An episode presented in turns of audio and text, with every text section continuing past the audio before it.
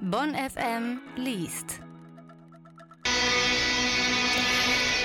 Wir haben gerade schon drüber geredet, die Zeit hat drüber berichtet, der Podcast Boys Club spricht darüber und jetzt auch noch der Roman Noch wach von Benjamin von Stuckrad-Barre behandelt dieses Thema. Derzeit kommt man um die Enthüllungen, um den Arbeitsbedingungen beim Springer Verlag nicht mehr drumherum. Es geht um Sexismus, um Rassismus, um Machtmissbrauch und die Beeinflussung der Politik. Also Springer macht wirklich vor nichts halt. Bonn FM-Reporterin Tispe Westermann hat sich das Buch Noch wach mal vorgenommen. Welchen Aspekt greift Benjamin von Stuckrad-Barre denn in seiner Erzählung über Springer heraus? Ja, erstmal wird vorgegeben, dass es eine fiktionale Erzählung ist und nur ganz zufällig große Ähnlichkeiten zum Springer Verlag aufweist. Vor allem geht es in der Erzählung aber um Machtverhältnisse in einem großen Medienhaus und wie diese Macht genutzt, ausgenutzt und allen kritischen Stimmen vorenthalten wird. Die Hauptfigur, der Ich-Erzähler, ist Teil dieses Konstrukts, da er mal über, äh, für dieses Medienhaus gearbeitet hat, mit dem CEO eng befreundet ist, aber den Chefredakteur mit seinem sexistischen und egomanischen Verhalten ablehnt. Durch dieses Beziehungsdreieck vertrauen sich ihm mit der Zeit viele Frauen an, die ihm von seiner, äh, von ihren sexistischen Diskriminierungen oder der Bedrängung durch diesen Chefredakteur berichten.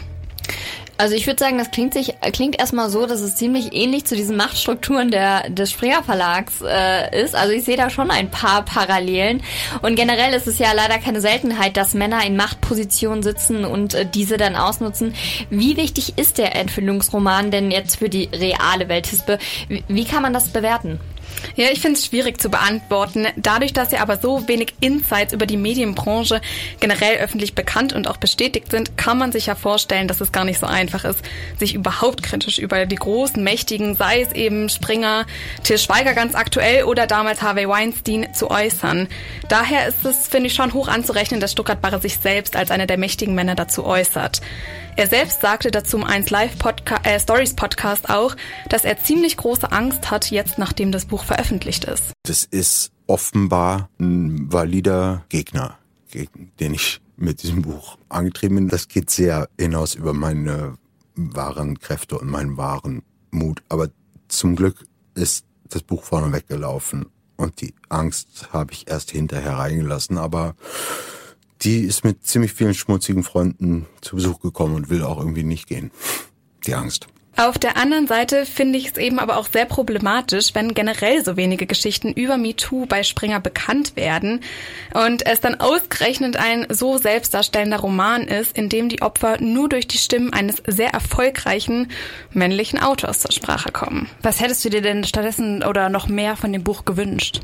Ja, erstmal ist natürlich wichtig, dass nur die Betroffenen der Maßstab sein können. Also ob sie finden, dass die Erzählung über sie gelungen und zielführend ist, das kann ich natürlich auch gar nicht beurteilen. Ich finde aber, es steckt schon eine Doppelmoral in dem Roman drin. Es wird kritisiert, dass es alles eine, Zitat, männerige Männergeschichte ist, in der die Frauen kaum zu Wort kommen, aber das ist bei dem Buch ja nicht anders. Und wenn es darum geht, ähm, Stellung zu beziehen, wird es im Roman dann manchmal auch eher flach und floskelhaft, wie zum Beispiel hier. Ich schäme mich für mich, für alle Männer. Das ist alles so furchtbar, was du da erzählst. Also darüber wurde ja auch sehr, sehr viel Kritik geäußert. Wie positioniert sich Benjamin von Stuck Stuckrad-Barre denn selbst dazu? Er findet einen Großteil dieser Kritik ungerechtfertigt. Kunst muss ein Problem ausstellen und beschreiben, nicht aber lösen. Er meint, wenn jemand seine Ausführungen nicht gefallen, dann soll man es erstmal selbst besser machen. Debatten darüber, wer darf darüber schreiben, so, verstehe ich gar nicht. Jeder darf darüber schreiben. Und wer da so lamentiert, soll es halt lieber selber machen. Ne? Was ich irgendwo relatable finde, aber auch nicht gerade den konstruktivsten Umgang mit Kritik.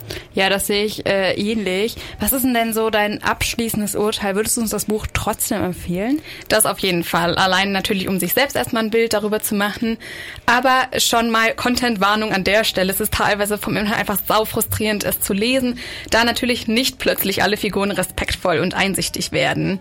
Literarisch finde ich es sehr gelungen. Der zugespitzte Inhalt kommt durch seine Pointen, Wortneuschöpfungen und die Dialoge sehr gut zum Tragen.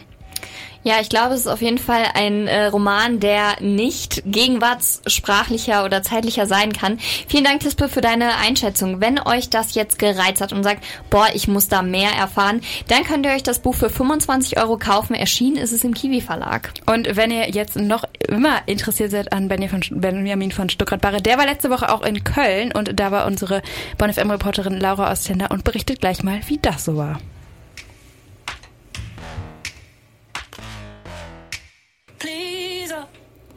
Viele Menschen sind seit Benjamin von Stuttgart Bares Veröffentlichung noch wach besonders an ihm interessiert. Unsere Reporterin Laura Ostender war auf einer Lesung in Köln. Laura, mit welchen Erwartungen bist du zu dieser interessanten Lesung gegangen? Also ich hätte bis zu diesem Buch keine große Vorstellung, wer Benjamin von Stuckrad-Barre ist. Den Namen habe ich natürlich schon mal gehört, aber Noch wach war das erste Buch von ihm, das ich gelesen habe. Eine Kritik im Deutschlandfunk habe ich mir davor angehört, aber allgemein war ich ziemlich unvoreingenommen.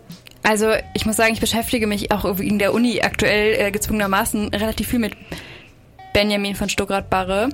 Und äh, er ist ja schon ein ja, sehr interessanter Mensch, kann man vielleicht ähm, diplomatisch sagen. Wie hast du den Abend denn erlebt und wie hast du Benjamin von Stuckrad-Barre selbst wahrgenommen? Also es war eine lange Benjamin von Stuckrad-Barre Show. Die hat er auch mit dramatischer Musik eingeleitet und wurde begeistert vom Publikum begrüßt. Dass die Veranstaltung eine Lesung sein sollte, habe ich zwischendurch allerdings vergessen. Ich hatte eher das Gefühl, die Kapitel, die er vorliest, unterbrechen sein Comedy-Programm. Das Buch war nämlich oft Nebensache, es ging halt schon um ihn. Amen. Äh, alle Raucherinnen haben sich allerdings gefreut, dass er das Publikum dann auch ziemlich zum Anfang eingeladen hat, zu ihm auf die Bühne zu kommen und einfach mal eine mitzurauchen. Ja, es hört sich für mich ziemlich gesellig an. Laura, hast du mitgeraucht? Nee, leider nicht. Ich habe nach Karneval aufgehört, aber einige andere junge Frauen haben sich gerne dazu gesetzt. Mit einer hat er dann auch ein Feuerzeug getauscht, mit der anderen seine Lieblings-Sweatshirt-Jacke aus Kaschmir. Crazy. Und manche sagen jetzt vielleicht, es ist ja voll der lockere Typ, es ja cool. Mir kam es aufgesetzt vor und ich fand es eher befremdlich. Gerade durch die Geschichte seines Buches hatte die Szene einfach einen Beigeschmack. Ja, viele Menschen erhoffen sich bestimmt auch einfach neue Informationen zur Springer-Affäre und dass er da vielleicht irgendwelche, ja, irgendwelchen Gossip teilt. Hat er das gemacht?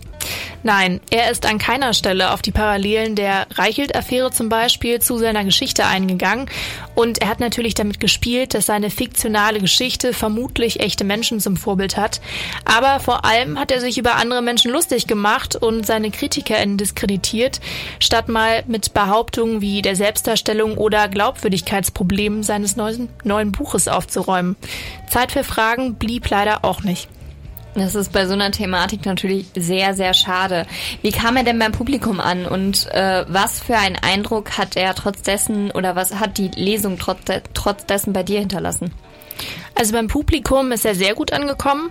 Ich weiß nicht, ob es an dem großzügig ausgeschenkten Weißwein lag, aber die Menschen haben viel gelacht und ihn auch gefeiert.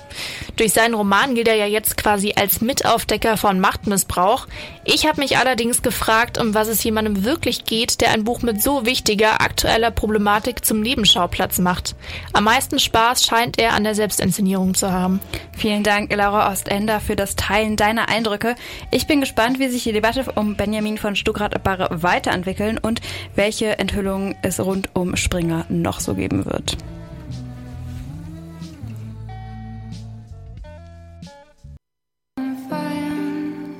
Ich bin auch fein, aber noch nicht komplett, denn bevor wir euch gleich in den Feierabend schicken, haben wir natürlich vorher noch unsere Literatur-V-Tipps für euch. Äh, bei uns im Studio steht Laura Ostender. Und sie hat nicht die Literatur-V-Tipps, sondern sie hat die Bonn FM Neuerscheinungen. und erzählt uns jetzt einfach mal, was ihr diesen Monat so Neues zu lesen kaufen könnt.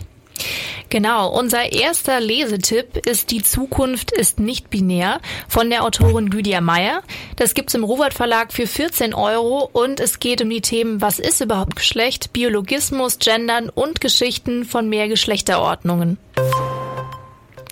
Unser zweiter Lesetipp diesen Monat ist von Marie Benedikt und die hat das, den Roman geschrieben Die einzige Frau im Raum.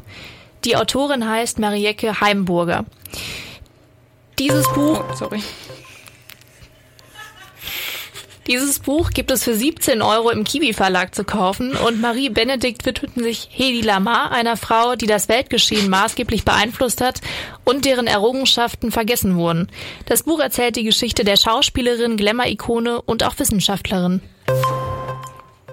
Kein Kind von Nichts und Niemand ist ein Roman von Aya Sissoko. Der ist im Afrika Wunderhorn Verlag erschienen und kostet 26 Euro.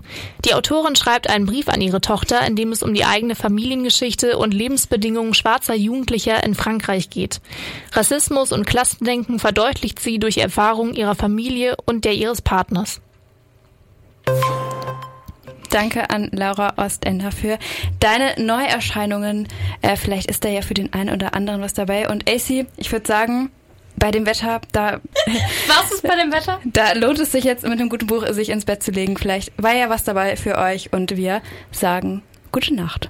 Gute Nacht.